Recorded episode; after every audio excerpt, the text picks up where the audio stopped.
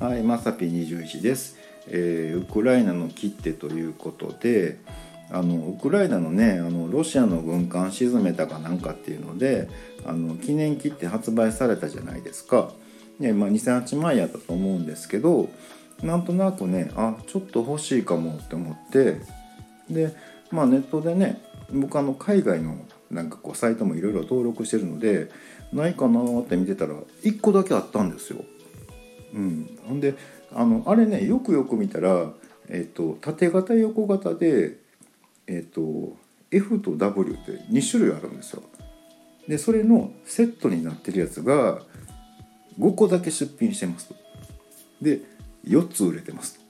残り1個あ僕のためやんとか思ってでももうどうしようかなとか思ったんですけどもうカートに入れるみたいなね買っちゃうみたいなね、うん、やっちゃったんですよでそれがね200ドルなんですよ。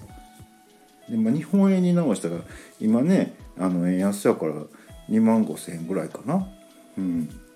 まあでもねあのー、なんかいいかなとか思ってね買っちゃえと思ってやったんですよ。やったんですけどもういかんせんこう昔に登録してたものだったんでなんか住所とかカード番号とかが違うんですよ。でそれを修正するのにあのホームページがねなかなかその日本語対応してないのでああだこうだやってる間にあ修正できたぞって思ったらソールドアウトってねちょえちょっと待ってえ僕カート入れたよね？みたいなね。えちょっと待って？みたいなね。なんかえ修正してんけど？みたいな。カート入れてるやん？みたいな。なんかこうねなんかそれこそなんかあの何イオンで買い物しててね自分がこう買い物かごに入れてたやつをこう隣のおばちゃんが持って行ったみたいなね。ちょっと「えマジですか?」みたいなね。うん。失敗したとか思って結局買えなかったんですよ。